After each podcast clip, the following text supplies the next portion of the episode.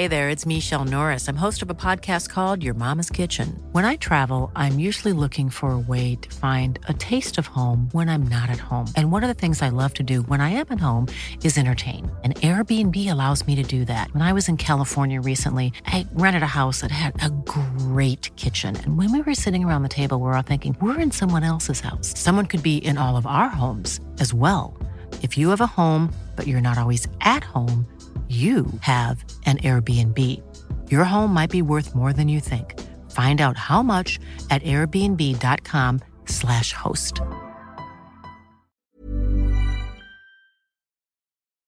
El fantasma del tío. Historia basada en una anécdota anónima. Al inicio de este relato menciono que es anónimo, pero creo que se van a dar cuenta a quién me refiero. Hace unos días leí unos comentarios donde lo mencionaban, y creo que él también lo hizo, por lo cual nos mandó esta continuación de su vida. Es un verdadero gusto para mí saludar de nuevo a todos los miembros del canal.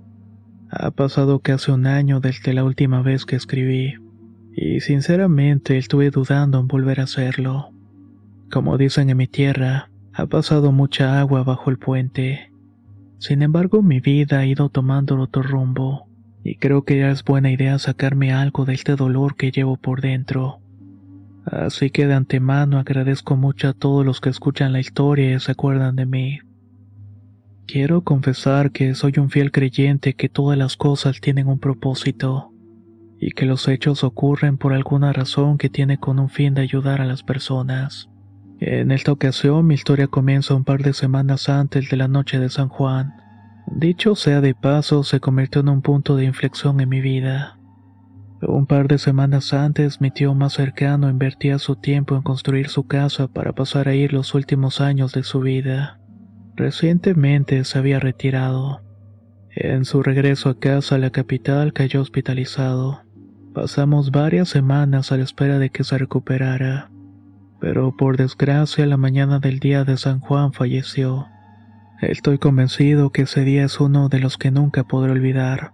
Mi padre me marcó por teléfono para decirme que mi tío había tenido una falla multisistémica, que sería desconectado y que ya los doctores no podían seguir manteniéndolo con vida. Justo en ese momento parte de mi vida se vino abajo. Me encaré ese dolor que solamente pueden entender los que han perdido a alguien que quieren con todo el corazón. Es un frío que invade todo el cuerpo, una pesadumbre tan grande que lo único que deseas es llorar en ese momento. Aún con esas sensaciones tan fuertes debía mantener mi imagen de jefe y tenía que terminar mis labores como cualquier otro día. En la hora del almuerzo, con la congoja aplastándome el pecho, recibí la llamada de mi hermano. Me confirmó la hora en la cual habían desconectado al tío. Me decía que lo pasara a buscar para ir al funeral ya que sería en la capital. Esta se encontraba aproximadamente a seis horas de donde vivo. De nuevo sentía esa sensación de frío en el cuerpo. La pesadumbre me cayó de lleno en los hombros. No había manera de que no pensara en eso y tampoco podía sacar lo que llevaba a mi mente. Sin dudas esas fueron las horas más largas de mi vida. Por dentro iba pensando en lo injusto que es el destino donde todo sacrificio se puede ver truncado en un solo segundo. Finalizada la jornada no tuve otro remedio que llegar a mi casa, ordenar la maleta y tomar el auto para iniciar el viaje. Les voy a ser muy sincero, en el fondo no quería hacer nada, solo quería llorar por la pérdida de mi tío. El camino fue tranquilo hasta que pasé por un lugar que se llama la Cruz de San Pedro. Este es un monumento al patrono de los pescadores. En ese momento vino mi recuerdo de aquella mujer de blanco que me susurró. En la noche de San Juan, violín, la cruz de San Pedro.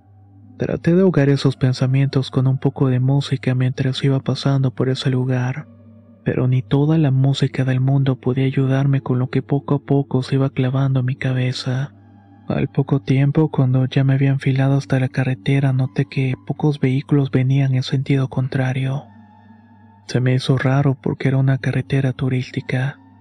Unos kilómetros más adelante, al menos seis vehículos me alcanzaron en la carretera, justamente en la zona de curvas donde colocaron las luces altas. Esto me limitó la visión por el reflejo de los espejos laterales del retrovisor. Yo, con una mezcla de enojo y rabia por la muerte de mi tío, comencé a meter el acelerador. El velocímetro dejó de marcar hasta que llegamos al tramo de curvas más complicado del camino. De pronto la radio cambió a una emisora de música clásica. Ahí comenzó a escucharse un violín. Era el trino del diablo, una de mis piezas favoritas. Los automóviles comenzaron a acelerar y me adelantaron a medida que yo bajaba la velocidad del auto.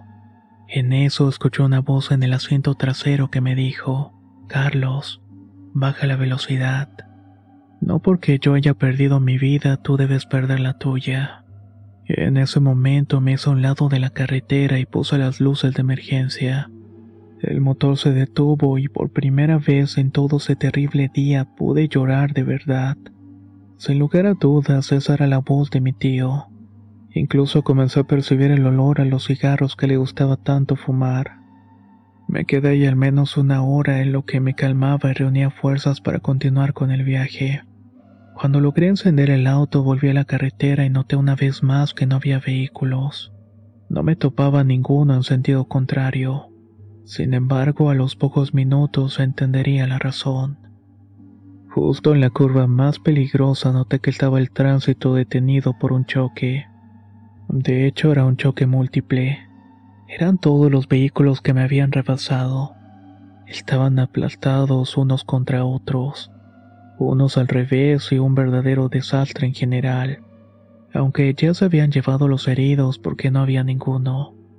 El resto del trayecto fue mucho más tranquilo, aunque el olor a los cigarros de mi tío seguían impregnados en el auto.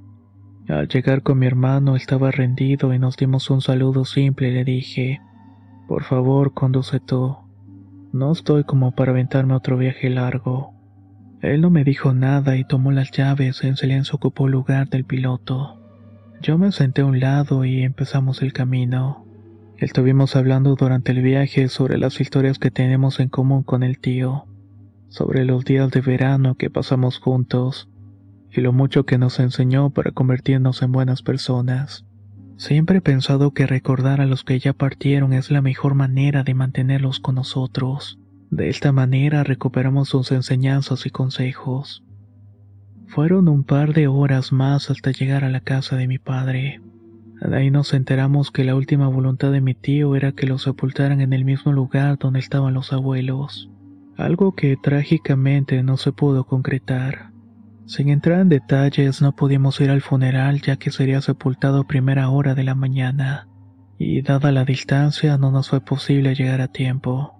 En fin, hace unos meses mi sobrina comenzó a decir que veía un señor que jugaba con ella, y que incluso le pasaba los juguetes. De igual forma mi madre me ha dicho que a veces en la estufa siente que caen trozos de leña que deja para agregar al fuego.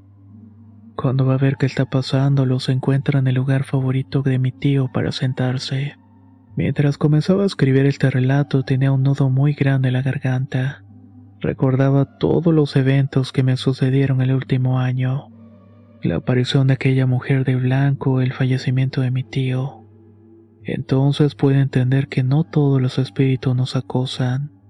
Unos vienen a dar mensaje, o en este caso lo que me pasó a mí fue que me salvaron de una muerte segura. Como consejo a todos los que hayan escuchado esta historia, quiero decirles que no pierdan la oportunidad de decirle a sus seres queridos lo mucho que los aprecian y los quieren, porque cuando menos lo esperan pueden dar cuenta que fue lo último que hicieron por ellos. Les agradezco mucho el cariño y el recibimiento de mis anécdotas.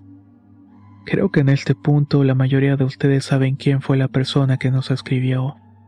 Personalmente lamento mucho la pérdida de su ser, y también creo que toda la comunidad está con él en su pérdida. Así que te mandamos la mejor de las vibras, mi estimado amigo. Soy Antonio de Relatos de Horror y nos escuchamos muy pronto.